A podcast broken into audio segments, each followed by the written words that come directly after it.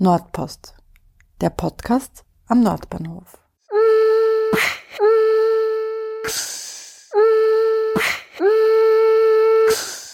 Willkommen bei der 15. Ausgabe von Nordpost.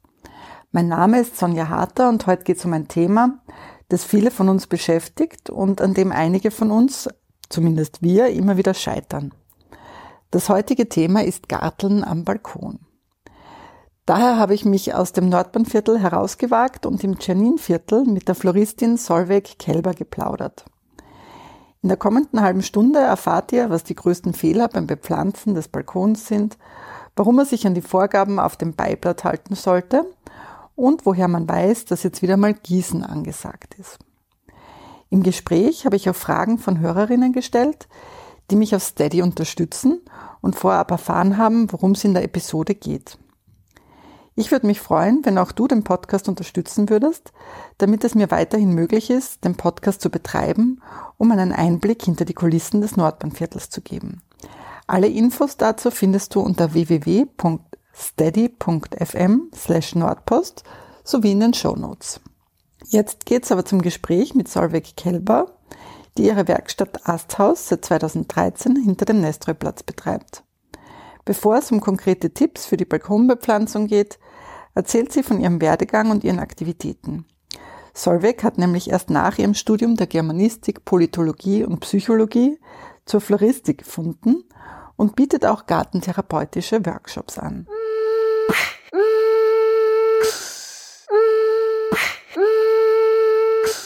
Ich habe eine Gartentherapieausbildung gemacht an der Donau-Uni Krems und habe meine Meisterausbildung gemacht in Zwettel und habe eine Werkstatt gegründet im zweiten, also in der sitzen wir heute. Und da gebe ich Workshops äh, für ganz normale Menschen, also für Menschen, die Freude am Gestalten mit Blumen haben, in allen möglichen Nuancen, also vom Frühlingsgesteck über Balkonbepflanzung haben wir auch schon gemacht oder äh, einen Workshop zum Thema Weltenei. Also das ist sehr, sehr unterschiedlich, sehr bunt. Und im, das nennt sich Asthaus. Und im Asthaus mache ich auch kulturell, kulturelle Veranstaltungen, wenn es wieder geht. Und was ich dann noch mache, ist, dass ich ähm, so gartentherapeutische Interventionen in Gesundheitseinrichtungen anbiete. Also das ist in Geriatrien oder auf der Palliativstation habe ich schon gearbeitet. Kannst du das ein bisschen näher erklären, was du da machst? Im sozialen Bereich, da habe ich ähm, in Geriatrien bin ich zum Beispiel im Wohnbereich auf Demenzstationen und arbeite zwei Stunden zu einem bestimmten Thema mit den Menschen, die dort wohnen. Also da mache ich Herbstgirlanden. Also ich arbeite floristisch mit den Menschen, die dort vor Ort sind. Und das kann sehr unterschiedlich sein. Also da gibt es, da gibt, weil das, weil die Bewohnerinnen sehr unterschiedlich sind und sehr, auch in den Fähigkeiten sehr unterschiedlich. Und das kann sein, dass äh, jemand nur dabei sitzt, also ein Mensch mit einer starken Demenzerkrankung nur daneben sitzt und äh, nur noch zuschaut oder was riecht oder so auf bestimmte Blumen reagiert. Und es kann aber genauso sein, dass Menschen dort mitmachen, die eine ganze Girlande alleine binden können. Mhm. Und da werde ich unterstützt vom Pflegepersonal. Und hilft dir da auch dein Psychologiestudium? Ehrlich gesagt, nein. ich habe aber zum Beispiel eine Validationsausbildung auch und die hilft. Das ist eine, ähm, das ist nach Naomi Feil, das ist, geht um Kommunikation mit Demenzerkrankung. Und das ist, äh, das hilft. Das ist sehr praxisbezogen. In, der, in dem Psychologiestudium habe ich mich mit ganz anderen Sachen befasst. Ja. es war auch schön, aber es ging um ganz anderes. Und weil du vorhin gesagt hast, du wolltest was Handwerkliches machen oder mit den Händen arbeiten, warum sind es genau Blumen geworden? Ich habe nach dem Studium zwei sehr lange Wanderungen ähm, unternommen, nach Spanien und nach Italien. Und äh, da wollte ich an sich Gärtnerin werden danach. Rosengärtnerin ganz konkret. Das war dann, ich hatte, das war in Berlin. Ich war äh, in Berlin zurück. Das ist nicht so leicht mit den Rosengärtnereien und überhaupt ist es, das habe ich dann gearbeitet in der Gärtnerei, in der Landschaftsgärtnerei. Das habe ich schlicht und ergreifend körperlich nicht gepackt. Das ist nämlich um 7 Uhr aufstehen und mit der Schubkarre und Fliesen legen. Also ich habe mir das ein bisschen hübscher vorgestellt und bin, während ich dort noch gearbeitet habe, an einem Blumengeschäft vorbeigegangen und bin da reingegangen und habe nach einer Lehre gefragt. Das war also sehr spontan. Mhm. Na, ich finde, das ist ein wunderschöner Lebensweg, oder? Weil oft ist es ja so, jemand macht eine Lehre und dann merkt er, naja, eigentlich mache ich vielleicht doch noch Matura und studiere dann was. Und du hast es umgekehrt gemacht. Ja, ich habe es umgekehrt gemacht. Es ist, es ist ein bisschen schräg. Und jetzt ähm, mal zum, zum Thema des heutigen Podcasts. Also bei uns hat ja selten jetzt jemand im Viertel irgendwie einen Garten oder so. Viele haben einen Balkon oder zumindest ein Fensterbrett. Und bei mir zu Hause ist es zumindest so, das schaut aus wie in der Wüste. Also wir haben ganz viele Blumentöpfe, wo wir Radieschen angesetzt haben, irgendwelche Wiesenblumen. Mein Sohn hat auch Mais, also alles Mögliche. Und das wächst dann so ein bisschen und dann verdorrt es komplett, obwohl wir es gießen, weil es ist bei uns sehr windig. Also wir wohnen in der Vorgartenstraße, es ist sehr sonnig und wir haben es einfach aufgegeben. Braucht man einen grünen Daumen oder braucht man nur ein paar Tricks, um Pflanzen wirklich zum Gedeihen zu bringen? Also grundsätzlich äh, Radieschen, also Gemüsegärtnerei ist, ist jetzt nicht mein absoluter Standbein. Ich würde vermuten, dass du größere Töpfe brauchst für das Gemüse. Also das ist, ist eine, eine große Rolle spielen, ähm, wie groß wähle ich die Gefäße, in denen ich Gärtner. Mhm. Große Rolle spielt äh, regelmäßiges Gießen, aber auch nicht übergießen und ähm, der Standort, Sonne, Halbschatten, ganzer Schatten, das, das sind entscheidende äh, Merkmale, die man berücksichtigen sollte. Das heißt, man sollte wirklich das ernst nehmen, was auf der Packung draufsteht. In jedem Fall. Und bei Blumen, also wir haben ja auch verschiedenste Blumen angesetzt, das war dann eher Unkraut im Endeffekt, vielleicht irgendwas, was hergeweht wurde oder so. Ähm, welche Blumen würden sich eignen, um am Balkon zu gärtnern? Da gibt's ja unendlich. Also das ist ein unendliches Feld, ja. Und dann kommt es jetzt, also bei einem sonnigen, äh, windigen Standort kann man also an sich vom Apfelbaum bis zur Geranie alles kultivieren, würde ich sagen. Also ich, mir fallen sofort ein auch mediterrane Kräuter, Salbei, Rosmarin, Thymian, Bohnenkraut. Das geht sicher. Dann kann, kann eine Rose geht auch gut. Mhm. Also wobei man das nicht. Hm? Auch wenn es windig ist. Ja, ich, ich erlebe Rosen als sehr dankbar. Mhm. Die brauchen halt einen äh, regelmäßigen Rückschnitt. Und äh, die wollen, also die sind unheimlich, der Wasseranspruch ist groß. So, Gerade durch den Wind trocknet das alles noch mehr aus. Was fällt mir noch ein? Dann finde ich auch immer wichtig, dass man so an die heimischen Insekten denkt. Und äh, großer Tipp ist, also keine gefüllten Balkonblumen kaufen, sondern die gefüllten Sorten, die gefüllten, wenn eine Blüte gefüllt ist, ist sie meistens für Bienen und also auch für Wildbienen nicht anfliegbar. Aber was heißt gefüllt? Gefüllt ist eine einfache Blüte, da sieht man noch die Pollen mhm. und den Stempel. Mhm und gefüllt sind so viele äh, Blütenblätter drinne, dass, dass die so ganz. Äh, das wäre dann zum Beispiel eine Rose. Nein, eine Rose ist nicht. Es ist gibt, nicht gefüllt? Na, äh, also eine, ich meine jetzt so eine gefüllte Pelagonie zum Beispiel. Mhm. Mhm. Eine Rosenblüte ist durchaus anfliegbar für eine Biene. Das, also wo man die Pollen nicht mehr sieht, ist, ist ein heißer Tipp. Aber das kann man auch so im Gehen, indem ich auch immer Plätze schaffe, wo äh, Wildbienen und Bienen überhaupt und Hummeln und alles anfliegen können. Und das kann ich zum Beispiel, indem ich so Wiesenblumenmischungen aussehe. Mhm. Und das funktioniert eigentlich immer. das, dann, dann, ich meine, irgendwann verdörrt das. Mhm. Ja, also jetzt ist die Zeit so langsam, wo man es aussehen kann. Mhm. Und dann ist es vielleicht im im August ist es ja hier meistens lange sehr heiß, dann wird's, kann es zur Wüste werden. Ja? Mhm. Bei uns wird es immer zur Wüste, bevor es blüht. Also irgendwas machen wir falsch. Aber es ist auch immer so, es heißt ja zum Beispiel regelmäßig gießen. Okay, das heißt vielleicht jeden Tag oder jeden zweiten, aber es steht ja nirgendwo wie viel. Ja, da empfehle ich immer die Fingerprobe, weil das ja tatsächlich unterschiedlich ist äh, weil es vom Standort abhängt. Wo es ganz schattig ist, da brauche ich nicht äh, jeden Tag drauf gießen, dann ersaufe ich das. Mhm. Also Gießen ist total unterschätzt. Äh, Gießen äh, verlangt schon eine gewisse Sensibilität. Und die Fingerprobe heißt, ich nehme den Zeigefinger oder einen beliebig anderen Finger und stecke ihn in die Erde mhm. und guck mal, spüre mal, ist das feucht, ist das trocken. Und wenn das Knochen trocken ist, dann gieße ich. Mhm. Und wenn das feucht ist, dann brauche ich nicht gießen. Und mit der Methode äh, solltest du über den Sommer kommen. Gilt es auch für Zimmerpflanzen? Das heißt, auch Zimmerpflanzen ja. sollten immer ein bisschen feucht sein, aber halt nie trocken? Na, also, nein, die können ruhig auch mal austrocknen. Äh, das, das kommt drauf an. Das gibt's halt keine so klaren Regeln. Eine Zimmerpflanze, da denke ich, die wird, die hat weniger Wasseranspruch, weil die der prallen Sonne, im besten Fall nicht der prallen Sonne ausgesetzt ist und nicht so viel verdunstet. Da ähm, so eine Dracena oder ein, ein Gummibord, der kann auch mal austrocknen. Einmal die Woche reicht er wahrscheinlich. Und so Balkonpflanzen, das muss man dann einfach wirklich nach Gefühl machen und wenn man mal eine Woche wegfährt, jemanden bitten, auch auf die Balkonpflanzen zu schauen. Ja. Äh, Gefühl und Kontrolle. Schöner Titel für eine Geschichte in einem Magazin oder von einem Buch. Gefühl und Kontrolle. Und würdest du raten, also manche Leute haben ja wirklich so eine Art Hochbeete auf ihrem Balkon. Äh, andere Leute haben wieder einzelne Töpfe. Was rätst du, was man machen soll? Das kann man ja machen, wie man Platz hat und äh, wie es einen freut. Und wohin ich will. Also will ich jetzt wirklich Gemüse, will ich Gemüse gärtnern? Da bin ich ähm, da habe ich nichts, also ich habe Kräuter auf meinem Balkon, Gemüse bin ich persönlich zurückhaltend. Das geht aber auch, da gibt's auch tolle Bücher zu. Jetzt tue ich das, wie heißt sie? Schau, das schaue ich jetzt nach. Mhm. Andrea Heistinger heißt sie. Mhm. Handbuch Bio Balkongarten. Und die hat auch ganz viele andere Sachen geschrieben. Mhm.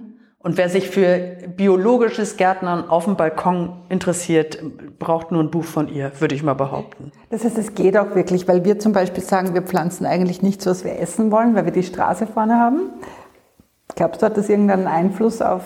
Also die Straße vorne würde mich jetzt noch nicht abschrecken, weil das kann man ja waschen. Und also ja, nee, das wird mich ab, aber das ist Geschmackssache. Also Geschmackssache in dem Sinne, ob man das, ob einem das liegt oder nicht. Aber es ist so viel möglich. Ich meine, es gibt, ähm, es gibt Gemüsegärtner in Berlin und, und Urban Gardening in New York. Ja, das ist ja nichts Neues mehr. Das wird in, überall auf der Welt kultiviert. Mhm. Also auch an befahrenen Straßen. Ja, denke denk ich schon, ja.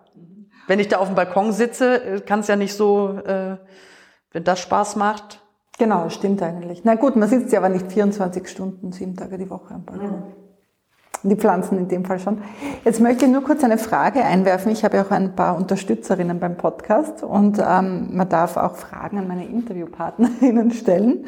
Und die Stefanie möchte gerne wissen, ähm, was man überhaupt nebeneinander pflanzen kann. Weil wenn man jetzt einen kleinen Balkon hat, hat man nicht so viel Platz und möchte vielleicht einerseits Blumen, aber auch vielleicht irgendwelche Erdbeeren oder dann auch noch äh, die Zucchini oder so. Kannst du dazu vielleicht ein bisschen was sagen, inwiefern man Pflanzen und Blumen überhaupt mischen darf und soll? Ich kann sehr vielfältig mischen. Mit der Mischkultur zur, konkret zur Zucchini verweise ich wieder auf Frau Heistinger. Das ist echt nicht mein Fachgebiet. Ähm, aber ich kann ähm, Bohnenkraut, Lavendel, Rosen, Pelargonien. Also ich kann ja grundsätzlich alles mischen, was denselben Wasserbedarf und denselben Standort braucht. Also ich kann die mediterranen Kräuter äh, zusammensetzen, gemischt zum Beispiel. Aber könnte man jetzt zum Beispiel Rosen und Basilikum ins gleiche Beet setzen? Oder beeinflusst das eine dann das andere? Das kann man ins gleiche Beet setzen, definitiv. Das Beet muss schon groß sein. Die Rose hat einen gewissen Platzanspruch. Woher weiß man solche Dinge zum Beispiel? Wie viel Platz? Das steht auf dem Topf, wenn ich das kaufe steht meistens der Hinweis auf dem Topf, ob ich jetzt eine klassische Balkonblume kaufe, mhm. also sowas wie eine Petunie oder eine Nemesia oder einen, also was ist da alles, was, was fällt mir jetzt noch ad hoc ein? Hm, Sedumgewächse. Also es gibt, und dann ist das ja immer vermerkt, oder ich, ich google das oder schaue in einem schlauen Buch nach. Also es ist schon, und da steht ja auch immer drauf, wie tief ich, also wie tief ich das pflanzen soll oder wie tief da das Gefäß sein soll, in dem ich das pflanzen kann. Das muss ich auf dem Balkon schon berücksichtigen. Und gleichzeitig gibt's dann auch immer so äh, skurrile Dinge, also den, den Apfelbaum, den ich auf dem Balkon habe und der tatsächlich Äpfel trägt, den habe ich da schon boah, 15 Jahre der ist ein stinknormaler äh, 15 Euro Apfelbaum, der war noch nicht mal für einen Kübel gezüchtet und das funktioniert trotzdem. Mhm. Also die Natur überrascht ja auch in dem, was geht und was nicht geht. Mhm. Und was ich noch, also was als, als unbedingter Tipp für Rosen und auch womit ich auch meine überhaupt meine Balkonkiste dünge, kann ich auch noch gleich was loswerden. Da schwöre ich auf Regenwurmhumus. Wo bekommt man den her? Bei der Firma Vermigrant zum Beispiel. Also es ist ganz wichtig beim Gärtnern ist das Substrat. Mhm. Es ist auch wichtig, nicht jetzt jedes Jahr dasselbe in denselben äh, Balkonerde zu pflanzen, die ist dann womöglich schon total ausgelaugt, sondern ich muss schon auch auf die, also wo drin äh, ziehe ich meine Pflanzen groß, ist ganz ein wichtiger Punkt. Okay, das heißt, man sollte nicht einfach Blumenerde beim irgendwo kaufen und die dann fünf Jahre lang verwenden? Man kann Blumenerde grundsätzlich irgendwo kaufen. Ich muss halt gucken, was, was ich da kaufe. Also ich sollte kaufen Torf reduziert, aus ökologischen Gründen und dann sollte ich, also ich kaufe gerne regional und ähm, das lässt sich bei Erde auch umsetzen. Mhm. Also wie gesagt, die Firma Vermigrant, es gibt Natur rein, ich will jetzt nicht huh, hier irgendwelche. Dann gibt es ja auch von der Stadt Wien die Erde, die es gratis gibt. Mhm. Ja, das ist so eine Komposterde. Da bin ich immer ein bisschen, ich bin da skeptisch, weil die, sie gilt als so sauer, weil man da nicht so genau was drinne ist. Mhm. Also da wird der, unser, unser, die Bio, Tonnen quasi vom Kretzel werden da, und da kommt ja auch oft viel Mist rein. Ja. Mhm. Also Mist in dem Sinne Plastik oder Abfälle, die da nicht reingehören. Deswegen ist die für den Gärtner schwer abschätzbar, heißt es immer. Aber die ist so grad, die kann man sich gratis abholen lassen, ist an sich total, also ist total ökologisch. Kann man gut machen. Und dann sollte man, wie, wie regelmäßig sollte man im Düngen? Also erstmal, wenn ich setze, brauche ich sechs bis acht Wochen nichts machen und dann kommt es darauf an, was ich da vor mir habe. Also eine Blütenpflanze äh, muss ich, wenn ich sie blühend erhalten möchte, öfter düngen auch als zum Beispiel mediterrane Kräuter. Klingt plausibel, ja. Ja. Und was wären jetzt so Blüten oder ist es am Balkon so, dass man das jedes Jahr neu setzen muss? Gibt es auch welche, die dann jedes Jahr wieder blühen? Weil wir haben einiges, was einmal geblüht hat und dann jetzt seit fünf Jahren nicht mehr. Also, es gibt Beides, ja. Also früher hat man ja diese Pflanzen, wenn man einen kühlen Keller hat, kann man ja alles überwintern und dann wieder raussetzen. Das sind so die Klassiker aus Tirol, die Geranien, die dann jedes Jahr wieder rausgebracht werden. Dann überdauern die auch. Bloß unser eins hat ja meistens nicht den Keller, wo man das machen kann. Und ich mache es dann meistens so, dass ich das mische. Also ich habe ähm, Pflanzen, die wiederkommen, mhm. ja, Gut, Rosenapfelbaum, Eukalyptus, ähm, eine, eine Heuchera-Pflanze, die kommen wieder, ein Hilleborus, eine Schneerose. Mhm. Und dann ergänze ich das mit ein, also Pflanzen, die ich dann, weil ich mir irgendeinen Farbklecks wünsche, äh, einzeln kaufe, solitär kaufe und dazusetze. Und die erneuere ich dann. Und jetzt, gerade beim Balkon gegenüber von uns, das scheint eine wirklich gute Gärtnerin zu sein, das ist immer so wie, im, schaut wunderschön aus. Aber die hat einige Pflanzen, die sie nur abdeckt im Winter. Also die hat dann irgendwie so dickeres Papier umwickelt sie irgendwie. Ist das auch äh, Usus? Genau, also wenn sie ähm, Pflanzen hat, die sie draußen überwintert, Kübelpflanzen oder sowas wie, wenn ich einen Olivenbaum, Olivenbäumchen mir gekauft habe oder eine Feige oder ein Oleander und ich kann den nicht unten in den Keller tragen, dann kann ich den versuchen, so über den Winter zu bringen, indem ich den abdecke. Genau, das geht aber, je, da gilt es auch, je größer der Topf, umso größer die Wahrscheinlichkeit, dass der auch einen starken Frost über, mhm. überlebt. Und je kleiner der Topf, umso unwahrscheinlicher. Also eine Garanie werde ich so nicht durchbringen. Okay. Und dann hat auch die Stefanie noch gefragt, ähm, Wohnungen haben ja unterschiedliche Himmelsrichtungen. Also entweder man schaut nach Osten, nach Westen oder nach Süden, je nachdem hat man viel oder wenig Sonne. Oder es ist nur eine Illusion, weil die Stunden vielleicht eh ähnlich sind. Muss man auf das auch achten, welche Himmelsrichtung man hat vom Balkon? Die Himmelsrichtung, das hat dann ja was ganz eindeutig mit der Sonneneinstrahlung zu tun. Und auf da, wo, die, wo der Süden ist, muss ich schauen, dass ich mal die Pflanzen habe, die die Sonne wirklich abkönnen. Sonne und Winter, also es hat absolut was damit zu tun. Mhm. Und gibt's da, könntest du da ein paar Beispiele von zum Beispiel Blumen nennen, die eher im Osten und im Westen gedeihen und welche, die im Süden auch ganz hartnäckig sind? Jetzt habe ich mir extra eine Liste geschrieben für den sonnigen Standort. Mal sehen, was ich noch nicht gesagt habe. Also jetzt fangen wir mal hier voll sonnig. Die mediterranen Kräuter habe ich schon gesagt. Petunien, Sedum, fette Henne, Weihrauch, Husanknopf, Osteospermum, die schwarzäugige Susanne ist auch schön. Kapuzinerkresse und im Schatten sind so die Klassiker. Ein Efeu, Hosterblätter, fleißiges Lieschen, Begonien. Borretsch wächst eigentlich auch überall, kann man auch essen. Fuchschen. Ja, das sind, das sind jetzt alles vor allen Dingen so Sommerblumen. Ne? Mhm.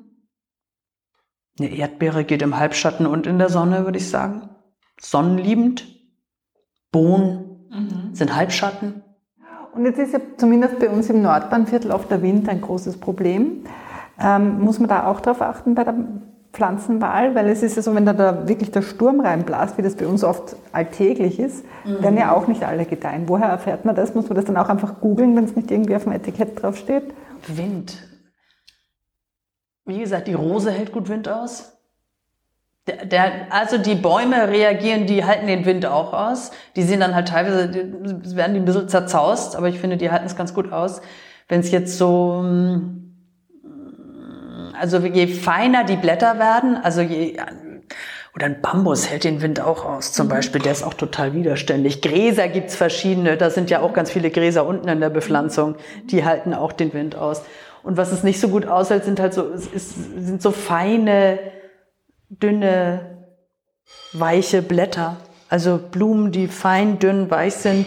Und äh, Tomaten zum Beispiel halten den Wind wahrscheinlich auch nicht so gut aus. Die lieben, also alles, was einen geschützten Standort sucht, ähm, der, die sind im Wind nicht gut angesiedelt. Und man sieht ein Tomatenblatt das ja auch dann gleich an. Also das, äh, das sieht dann gleich so verweht aus, ja. Zerreißt. Was leicht zerreißt, ist im Wind nicht gut aufgehoben. Was ist jetzt, also wir sind schon ein bisschen in die Richtung gegangen, aber was ist total ungeeignet, auch bei den Blumen für einen Balkon? Was sollte auf einer Wiese sein oder sollte in einem Garten sein oder kann, wenn der Topf groß genug ist, theoretisch alles auch am Balkon wachsen? Wie wir wissen, ist die, die Größe von Terrassen ja sehr unterschiedlich und damit würde ich sagen, gibt es da gar keine Einschränkung. Es gibt ja Menschen, die tun sich ja also alles Mögliche. Die bauen, tun sich einen Olivenbaum auf dem Balkon, einen riesigen meine ich jetzt. Aber das ist so, also es gibt jetzt nichts, wo du sagst, auf keinen Fall, whatever. Keine Ahnung, Tulpen. Nein, Tulpen gehen total easy. Kann ich ja ganz einfach setzen im Herbst und dann habe ich eine Freude. Nein, fällt mir jetzt so. Also ich meine, es gibt Dinge, die würde ich geschmacklich ausgrenzen, aber das ist ja was anderes.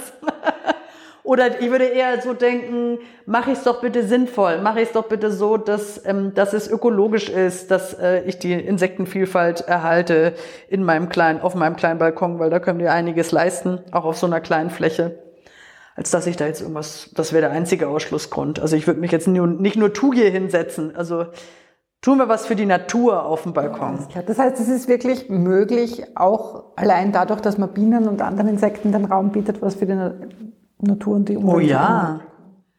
Es ist ja oft die Vielfalt, es ist ja inzwischen die Vielfalt in den Städten manchmal größer als auf dem Land. Mhm. Du hast ja auch sehr viel aufgeschrieben. Vielleicht gibt es einfach Dinge, an die ich einfach nicht denke, weil ich eben so einen, einen schwarzen Daumen habe oder wie man das sagt. Das heißt, vielleicht möchtest du einfach ähm, was Tipps geben. Ich habe mir noch Tipps aufgeschrieben, äh, wo ich einkaufen würde. Ja, und zwar ähm, finde ich, ist es wichtig, in der Region zu kaufen. Mhm. Und da gibt's in, in Wien und Umgebung tolle Angebote. Und da wollte ich jetzt zum Beispiel, also ich meine, wenn es um Menschen geht, die im Nordbahnviertel wohnen, gibt es diesen Jungpflanzenmarkt City Farm Augarten. Mhm. Am 1.5., 9 bis 18 Uhr, wenn er denn stattfindet. Also, so, also das wäre genau an dem äh, Tag unseres Podcasts. Super. Ja. Das das ja. Da kann man sich also gleich die Jungpflanzen kaufen und dort stehen sicher auch Menschen, die, äh, die sich gut auskennen mit dem Gemüse, das sie verkaufen. Das ist so ein Erlebnisgarten, wer es nicht kennt, ein städtischer. Ähm, dann wollte ich empfehlen biologische Erden aus Österreich, das habe ich schon. Also Vermigrant, Naturrein, Sonnenerde gibt's auch noch aus dem Burgenland. Und für Pflanzen wollte ich die ähm, Arche Noah, die bietet auch ganz viele verschiedene Jungpflanzenmärkte an. Dann gibt's die Gärtnerei Ganger in, äh, das ist in der Seestadt, glaube ich. Die haben nämlich auch alle im Lockdown offen. Der Gartenbau hat offen. Ah, ja. Also wir sind nicht auf Supermärkte angewiesen, sondern der Gartenbau, die, die produzieren, dürfen auch ihre Sachen verkaufen. Schöne Sachen gibt's auch im Feigenhof, das ist in Simmering oder in der Gärtnerei Bach. Die bieten alle auch biologische Pflanzen an. Mhm. Ja, das wollte ich. Dann habe ich die Andrea Heistinger genannt. Genau. Hast du noch mehr Literaturtipps als sie oder ist, wenn man das gelesen hat, ist man eigentlich schon recht gut unterwegs? Die äh, bietet ein weites Feld. Okay. Ich habe noch Reinhard Witt, Wildblumen für Töpfe und Schalen. Also äh, Das habe ich noch mhm. mir aufgeschrieben. Und was wir jetzt noch gar nicht, was ich noch aufgeschrieben habe, wo du mich jetzt noch nicht nachgefragt hast, es ist auch immer eine Frage, also was auch wichtig ist zu bedenken, wie viele Pflanzen ähm, setze ich in eine Kiste. Mhm. Ja, weil, weil Pflanzen einen gewissen Platzanspruch haben und das wird nicht immer unseren ästhetischen Ansprüchen gerecht. Wenn wir jetzt in eine große Kiste nur drei Pflanzen setzen, sieht das am Anfang so mickrig aus und dann haut man da noch mehr rein und setzt da noch mehr und dann können die sich aber überhaupt nicht entfalten. Also man muss immer schauen, dass die Pflanze auch Platz hat, um sich, um zu wachsen. Sonst kann sie nämlich auch nicht wachsen. Genau, da haben wir ganz am Anfang drüber gesprochen, wo du gemeint hast, das steht doch sogar drauf. Das steht sogar drauf. Das steht sogar drauf. Kann man, ja. Und ähm, was auch noch interessant ist beim, beim Pflanzen, bei der Pflanzenauswahl, dass ich so ein bisschen gucke, soll das, äh, also die Wuchsform der Pflanze. Es gibt Pflanzen, die wachsen aufrecht, es gibt Pflanzen, die, ähm, die ranken wo hoch und andere ähm, sind so wie der Efeu, dass sie so rankend sind. Also dass ich schaue, wo soll denn das Ganze überhaupt hin? Genau, sonst ärgert sich die Nachbarin drunter vielleicht. Genau, sonst wächst es und man oder man möchte eigentlich was verdecken und tut dann was Aufrechtes hineinpflanzen. Das macht auch nicht so viel Sinn. Also das kann man auch noch, muss man auch noch beachten. Mhm.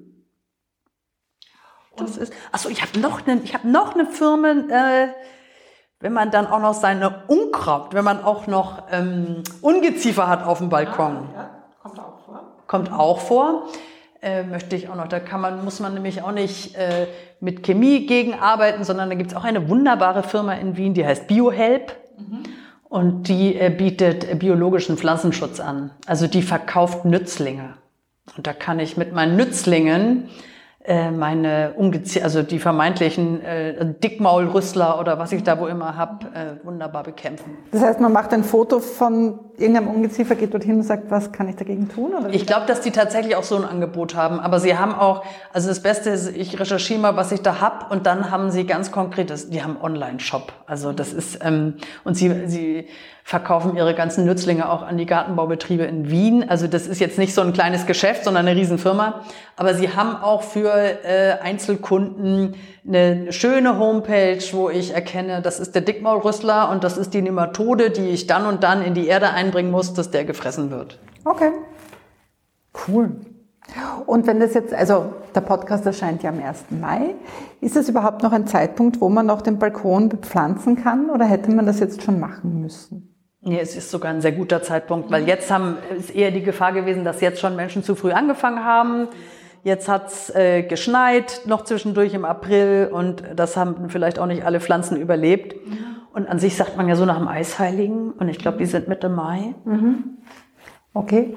Und würdest du sagen, wenn man jetzt ein ungeübter Gärtner oder Gärtnerin ist, soll man dann lieber so kleine Pflänzchen kaufen und die einsetzen oder soll man mit Samen arbeiten oder kommt es auf die Pflanze drauf an? Ich arbeite lieber mit Pflanzen. Mhm. Und ich würde, wenn ich es dann im Mai erst anfange, würde ich mir Jungpflanzen kaufen. Mhm. Weil ne, für einen Paradeiser ist dann schon zu spät. Ja. Oder ich mache es parallel. Also ich habe parallel auch immer so Wildblumensamen und die haue ich mir dann auch in eine Balkonkiste und da habe ich eine riesige Freude, was da alles rauskommt. Aber das heißt, man sollte sich mal grundsätzlich informieren, weil dann weiß man auch, was man vielleicht im Herbst, obwohl pflanzt man im Herbst was am Balkon an? Oder ist es dann eher was, was man über den Winter drinnen zieht und dann rausbringt? Oder ist der Herbst einfach kein, kein, keine Pflanzzeit oder Seezeit? Aussehen, wenn ich singe, nee, das fange ich im Frühjahr an. Und, und, also es gibt Sachen, die man im Frühjahr schon im Innenraum oder wenn man ein Glashaus hat, anziehen kann. Mhm. Oder wo man sich so kleine äh, mit einem Plastikbeutel und alles, da kann man sich ja alles, alles Mögliche bauen. Aber wenn, wenn du mir das alles erzählst, in Wahrheit müssen wir nur lesen, was draufsteht. Und wenn ich das nicht mache und mich nicht dran halte, hat das wenig Sinn. Ja, also ich, ich finde es gar nicht so kompliziert. Mhm. Es ist, und, ähm, es ist auch normal, wenn mal was nicht klappt. Also nur weil eins vergammelt und das andere vertrocknet, das heißt nicht, dass die dritte Pflanze durchkommt. Also ich glaube, du darfst dich da nicht entmutigen lassen. Okay, na, ich werde es versuchen. Möchtest du abschließend vielleicht noch den Hörerinnen, äh, ich weiß ja nicht, inwiefern du jetzt gerade während des Lockdowns Workshops machen darfst, wahrscheinlich nicht, aber sagen, was sie erwartet bei dir, wenn wieder alles offen ist? Ja, also ich habe jetzt auch während des Lockdowns Workshops gemacht und zwar per Zoom. Ich habe ich hab äh, zwei floristische Workshops gemacht Und ich mache tatsächlich ein, am äh, 11. Mai biete ich einen an zum Thema Blütenkränze. Und da geht es darum, Blütenkränze zu stecken. Wenn ich Glück habe, dürfen wir das dann wieder in meiner Werkstatt machen. Und wenn nicht, werde ich den über Zoom anbieten. Und das ist dann so, dass ich also die grundlegende Technik des Steckens erläutere und dass ich alle Materialien zur Verfügung stelle. In dem Fall halt äh, so duftige, pastellige ähm, Rosen und Eustoma und Campanula, also schon in Richtung Sommer. Das soll so duftig und blütenreich werden. Und ähm, dann kann man mir, also wenn ich wenn ich es in der Werkstatt mache, dann steht alles in der Werkstatt und die Menschen kommen in meine Werkstatt und arbeiten bei mir zwei Stunden und können danach die Technik des Steckens und gehen mit einem wunderbaren Blütenkranz nach Hause.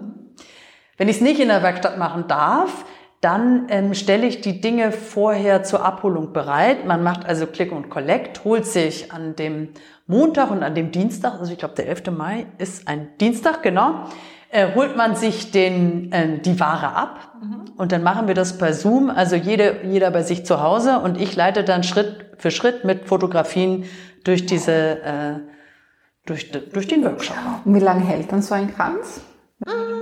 Also der hält mal so frisch, sollte der mal mindestens anderthalb Wochen halten. Das ist so eine Steckmasse, die ähm, das frisch hält. Die kann ich auch nachwässern im, im Waschbecken oder so. Und meistens trocknet es dann auch noch schön ein. Also das kann ich dann entweder ich gieße es nach oder ich lasse es eintrocknen und dann und Trockenblumen sind sowieso total en vogue. Also dann ist es eher Geschmackssache, wie lange ich das bei mir zu Hause ähm, stehen lassen möchte. Okay, das heißt, äh, diese Workshops gibt es entweder über Zoom oder hier. Auf jeden genau. Fall, es wird sie auf jeden Fall geben. Und ähm, wie kontaktiert man dich am besten? Ich habe eine Homepage die ist www.asthaus.at und da kann man sich auf meinen Verteiler äh, setzen lassen. Man kann mir auf Instagram folgen und die Anmeldung läuft über kelber.asthaus.at. Okay, ja, dann bedanke ich mich für deine Zeit. Das war vor allem für mich äh, ein super Einblick in die Welt des Pflanzens und Gärten, Gärtnerns, weil ich das einfach bisher nicht verstanden habe. Und umso wichtiger ist es, dass mir das mal jemand erklärt, der sich auskennt. Und ich hoffe, dass es auch vielen Hörerinnen und Hörern geholfen hat oder vielleicht auch den Anstoß gegeben hat zu sagen, dieses Frühjahr probiere ich es mal, damit ich dann den Rest des Jahres einen schönen Balkon habe. Vielen Dank. Danke für deinen Besuch.